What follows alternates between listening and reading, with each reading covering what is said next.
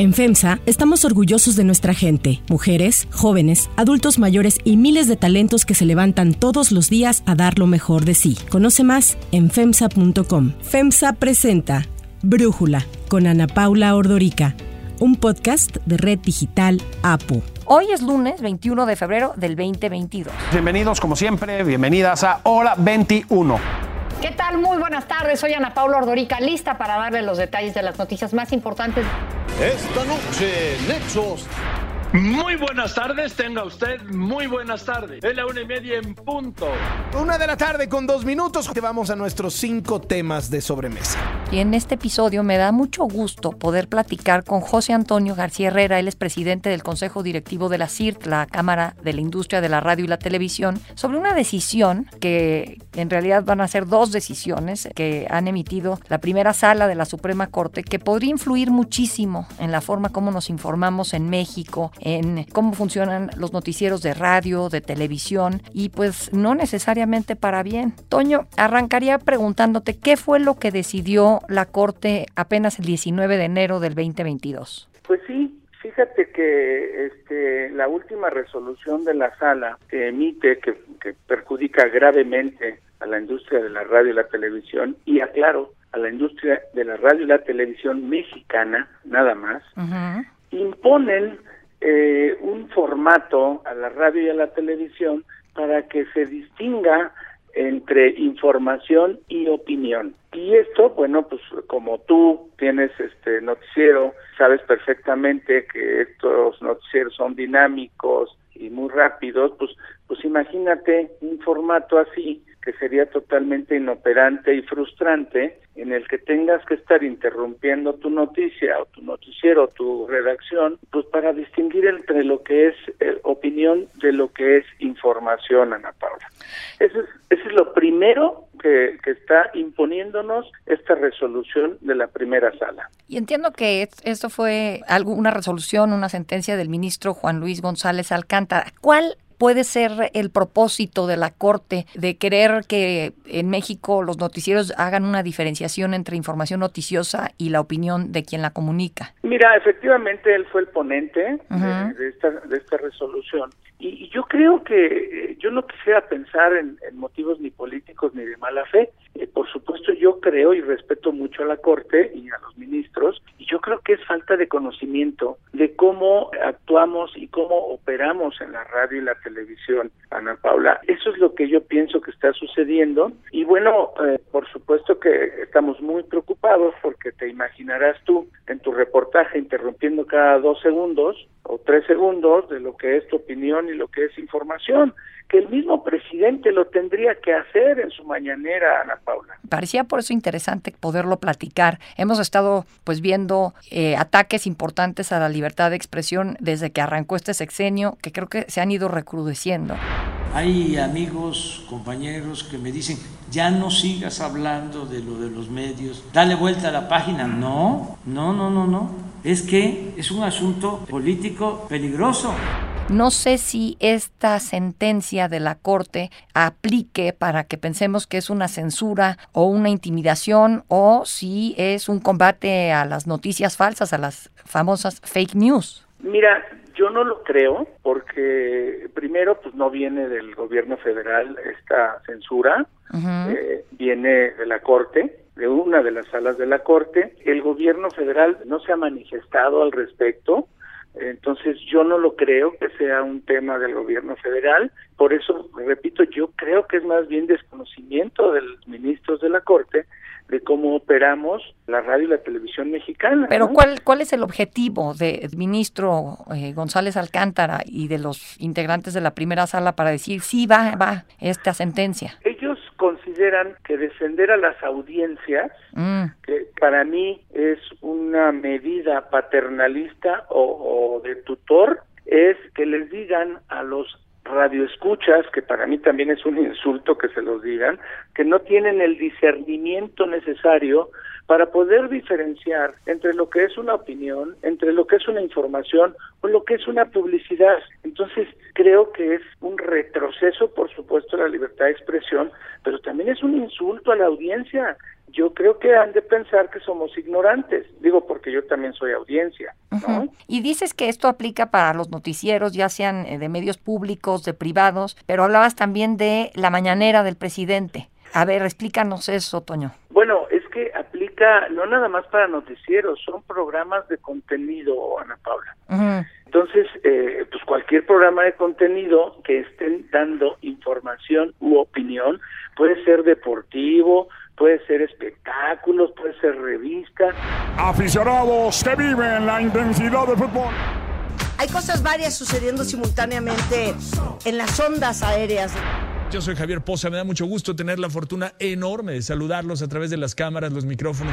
Ya te imaginarás todos los programas de contenido que tenemos en radio y televisión con este nuevo formato. ¿Y qué pasa si un programa de radio o de televisión incumple en diferenciar esto, de decir esto es noticia y esto es opinión, esto es noticia, esto es opinión? ¿Qué pasa cuando un programa de radio o televisión no lo hace? Mira, dentro de las eh, disposiciones de esta resolución, también le están ordenando al Congreso de la Unión a que legisle para otorgar facultades al Instituto Federal de Telecomunicaciones, que es un órgano del Estado, ojo, para que lleve a cabo códigos de ética y autorice a los defensores de los derechos de las audiencias. ¿Va a haber una persona que va a ser el defensor de las audiencias para cada canal de televisión y cada estación de radio o cómo? Así es, y va a ser un elegido y autorizado por el Estado. Entonces, esto es, en otras palabras, vamos a tener lineamientos que van a regular los contenidos para defender los derechos de las audiencias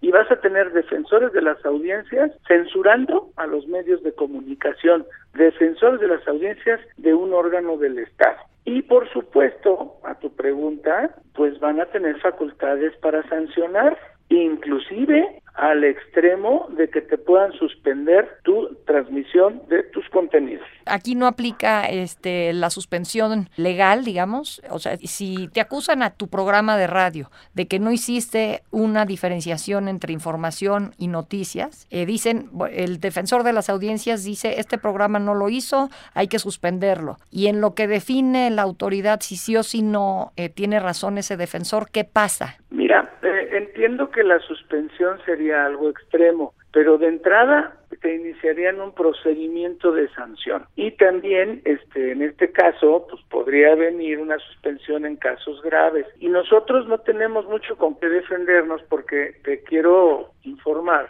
que el amparo que es la el juicio que los ciudadanos tenemos para defendernos de las decisiones de las autoridades en materia de radiodifusión y de telecomunicaciones no tiene suspensión provisional. Entonces, bueno, pues como dicen, primero te matan y luego este averiguan, ¿no?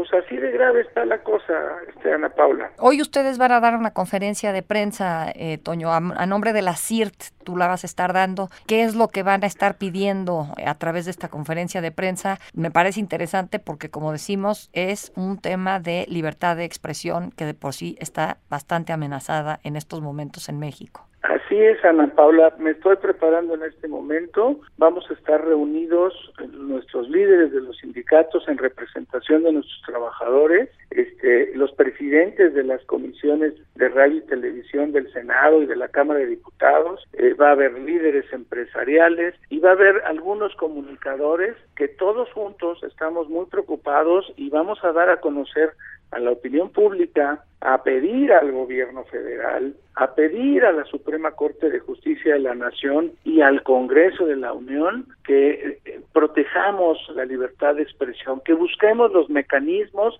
para que este tipo de censuras no se den en México, Ana Paula, porque eh, lo que sí estamos seguros es que la libertad de expresión es el principal componente de la democracia en este país. Ahora, aquí una pregunta técnica. El Pleno de la Suprema Corte entiendo que tiene mayor jerarquía que las salas. ¿Puede el Pleno echar atrás esta decisión de la primera sala? Sí, sí puede. De hecho, existe una controversia constitucional que se encuentra enlistada eh, para ser revisada y analizada por el Pleno de la Corte y en los próximos días, quizá eh, semanas, eh, tendrán esta sesión y sí podría la Corte corregir la plana a, a las resoluciones de la sala. ¿Creen que ocurra o no, Toño? Este, esperemos que sí, yo tengo grandes esperanzas, la verdad, yo sí confío mucho en la Corte y en los ministros.